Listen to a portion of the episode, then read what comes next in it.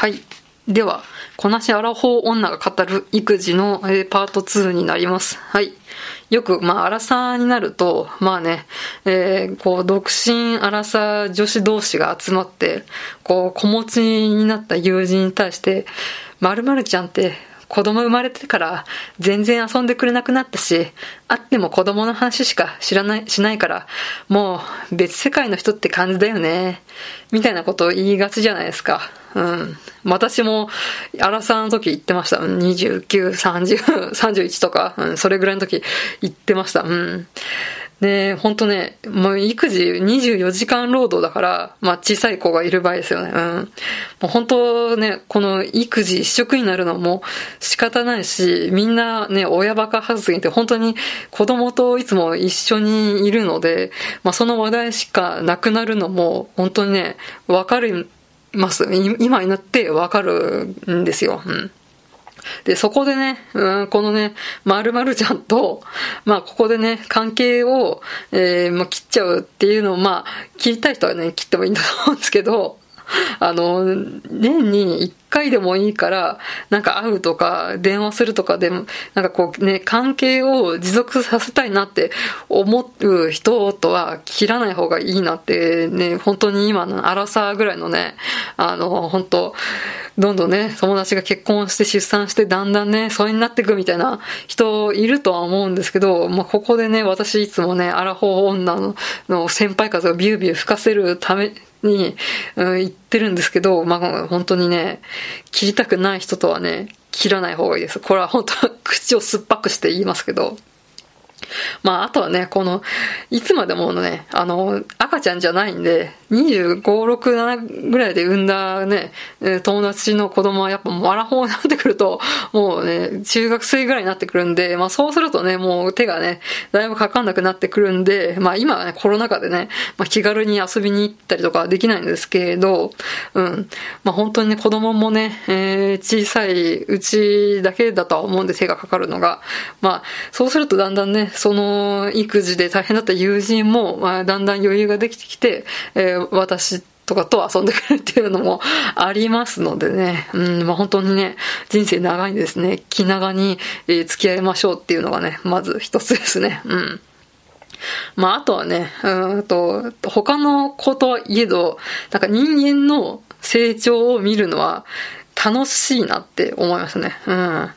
まあ本当ね、最初はこうね、布団に転がって、こう、もだもだ手を動かしているだけだった、ね、赤ちゃんが、こう、ハイハイをして、捕まり立ちをして、えー歩くようになって、もう駆けずり回って、本当目を離した隙にもう本当50メートル先ぐらいにピュンって行っちゃうみたいな、な、ぐらいまでに成長をね、えーするっていうね、あとはこうね、最初はミルクを飲んでたのを離乳食になって、なんかこうグズグズのそうめんみたいなのが食べられるようになって、で、徐々ににね、あの、大人とほぼ一緒のものを、えー食べられるようになるみたいなね。ね、あんたこの間グズグズのそうめん食べてたのにもう唐揚げ食ってんかみたいな。そういうのありましたからね。うん。なんかそういうのもね、見ていてね、面白いなと思いますね。こう1歳、2歳、3歳ぐらいでこうぐんぐんぐんぐんどんどんね、人間になっていく過程みたいなのね。うん。なんかそこで、えー、なんか、人間ってこうやって成長していくんだっていうのをね、目の当たりにするっていうのは、あなんかね、本当に見ていて楽しいっていう。まあ他人の子供をエンタメ化するんだって怒られそうなんですけど、まあそういったね、えー面白さもあるのかな。まあね、そうやってほん、まあ、あれでしょう、おじいちゃんおばあちゃんが孫可愛いみたいな 目線でしか多分私もね、かかってないので、そういう、う目線なんだとは思うんですけど、まあ、あとはですね、あの、予防接種スタンプラリーって言われるね、こう、確かあの、1歳の時ですが、あの、予防接種がね、本当に毎月のようにあるみたいな感じで、まあそうやって、まあ今ね、ワクチン接種みたいな感じで、まあこれはコロナワクチンですけど、まあこの免疫をね、えーどんどんつけてって、まあこのウイルスだったりね、えー対抗するね、えー力をね、どんどんつけていくっていうね、それもまたこう人間になる過程ってていうね、うーん、本当こう複数の要素がいろいろね、えー織り交ざって、こう人間って人間になるんだなっていうふうに思いますよね。うん。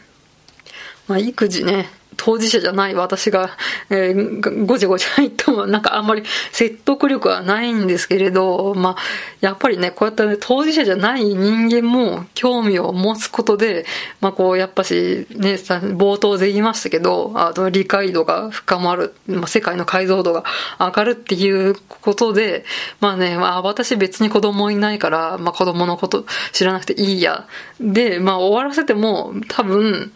支障はないのかもしれませんけど、まあこうね、うん、やっぱし自分のね、こう、知識を深めていく、解像度を上げていくっていうところもありますし、で、あの、まあ、ちょっと親の介護ってところも言ったんですけど、まあ、やっぱし巡り巡って、まあ、自分も、うん、なんかそういった、えー、まあ、時短勤務だったりの世界にね、入るかもしれないっていうところを鑑みて、やっぱし、なんか興味を持って知っていく方が、まあ、いいのかなと思いました。って言ってもね、やっぱしね、うん、アラサーぐらいの時はね、全く興味がなかったですよ。うん、本当ね、うん、赤ちゃんの世話どころじゃなくて、もう自分の世話すらね、アラサーぐらいとままならない感じでね、本当むしろね、私の世話をしてくれみたいな心境で生きてましたので、うん。まあ、なかなかね、えー、育児に興味を持つっつってもハードルがうん高いのかなと思います。うん。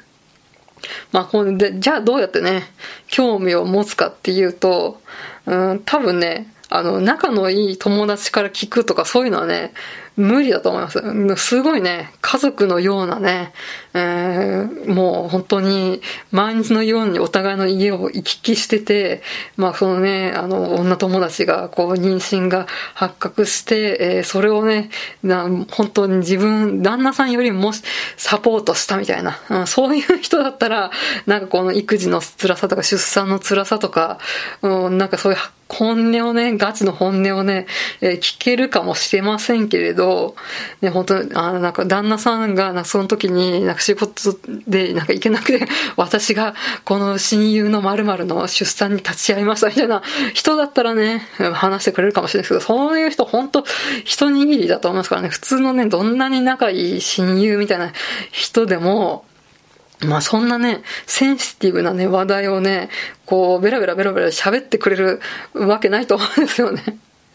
で、まあ、あと、ね、こっちもね、大人になるとね、まあ、それなりに仕事とかしてると忙しいので、うん、なかなかね、えー、会える機会みたいなのも少なくなるので、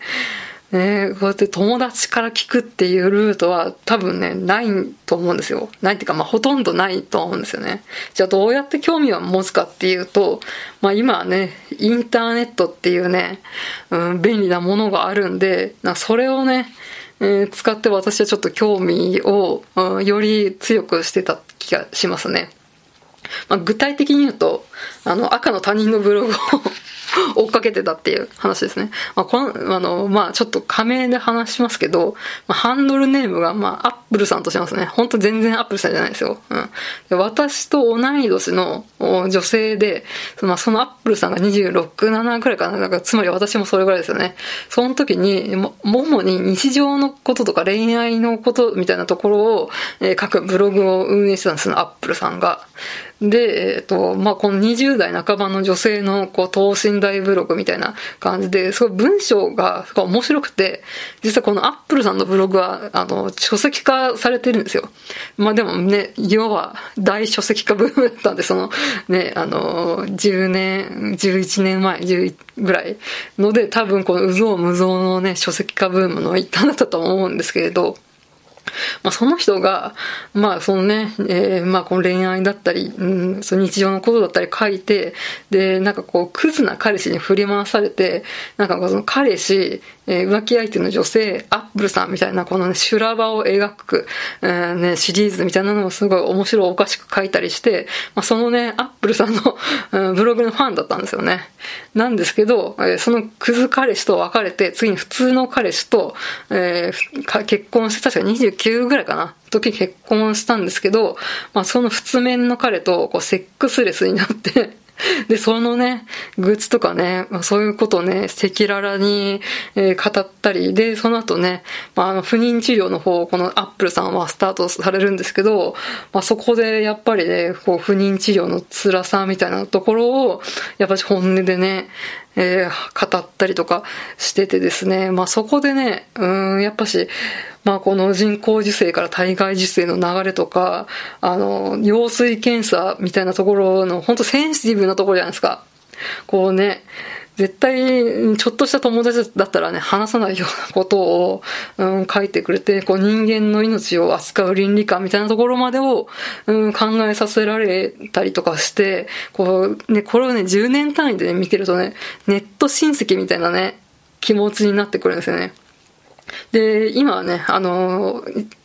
5歳かなぐらいのお子さんが、まあ、いるんですけど、まあ、その子がちょっと発達障害があってみたいなことで、まあね、日々奮闘中みたいな感じで、えー、まあ、今もね、ブログの方、えー、続けられてるんですけれど、うん、っていう感じで、本当にね、まあ、インターネットの方で、まあ、こういった育児、えー、妊娠出産のガチ本音みたいなところで、まあ、身近に感じるっていうのがありましたね。まあ、あとは、あの、えー、まあ、これも何回も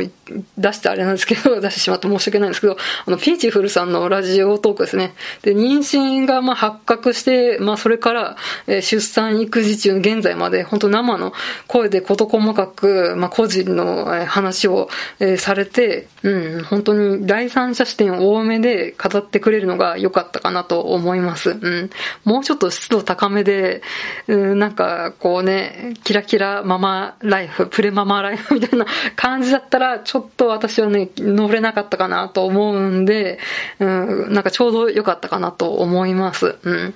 まあ、当事者のね、生の声をね、聞くことでこう解像度を上げていくみたいなところがありました。うん。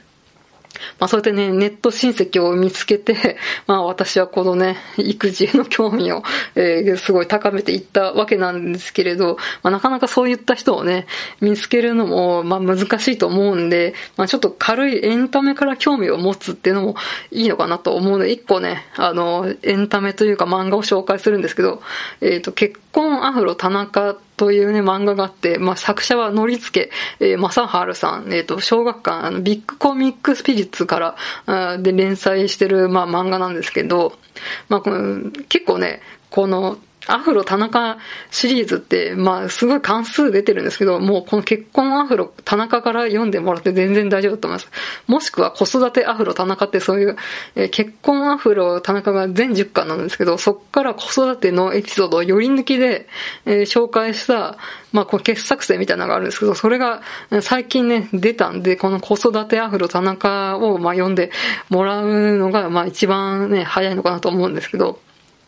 まあこのね、えー、主人公は田中宏っていう、確か28とか9とか、まあ荒さの、まあ20代後半の、まあね、ボンクラ男性で、結構ね、えー、中退アフロ田中って言って、あの、高校ね、中退とかしてね、割とこう、プラプラして、適当に生きてきた男、その主人公田中宏が、まあ、紆余曲折あってね、なんか沖縄にいきなり移住とかしたりするんですけど、まあ、ついにね、結婚して、えー、埼あの埼玉に住んでるんですけど、田中宏は。結婚して、その、えー、田中に娘が誕生するっていう話ですね。うん。で、まあ、このね、えー、親の自覚が薄いね、田中が、まあ、徐々にね、父親としてね、こう、育児に目覚めていくっていうのが、まあ、面白おかしく、こう、テンポよく書かれるみたいなね。うん。まあ、やっぱしちっちゃい子がいるから、まあ、ちっちゃい子とか、生まれたばっかの子がいるから、まあ、このね、あの、一応母乳とミルクでの育児はこの田中家は行ってるんですけれど、まあこのね、あの、奥さんがななこさんって言うんですけど、まあななこさん、田中宏で、娘のエマちゃんっていうことを、まあ3人でね、寝てると、まあ夜中ね、あの、ミルクの時間だっていうんで、そのエマちゃんが泣くんですよ。で、まあその、えー、妻であるななこは、まあ起きるんですけど、まあ、ね、ミルクも並行育児なんで、あの、ヒロシあなた、起きてるでしょ。私にやらせようとしてるでしょみたいな感じで、え、そ、そんなことないよみたいな ね、そういったね、まあ多分育児あるあるみたいな感じで、うん、まあそういったやりとりがね、面白おかしく書かれて、で、時にはね、えー、辛いことだったり苦しいことだったり、で、まあ、この喜びだったり、感動だったり、みたいなのも本当ね、えー、全てが書かれてる育児漫画だと思うので、あとはまあ、男性目線なんで、なんかこう、男のしょうもなさみたいな感じ感じも、多分こう、育児の方に興味が薄いね、若い、えー、男性とかも、なんかこうね、共感できる部分とか、あ、こいつしょうがねえな、みたいな感じのところから、うん、まあ、入り口でね、うん、とっつきやすいのかなと思いますので、まあ、本当に漫画としてもね、面白いのでね、えー、読んでみてくださいということで、えー、アラサ、じゃアラフォー女が語る、えー、育児ということで、うん、話してみました。はい。えー、ではですね、えー、締めていきたいと思います。番組へのご意見ご感想はマシュマロまたは番組ツイッター、えー、ダセ2018まで、えー、番組ハッシュタグ、シャープダセ黒、漢字でダセ、カタカナで黒で感想等を続けてください。ここまでのお相手は滝口香織でした。また次回。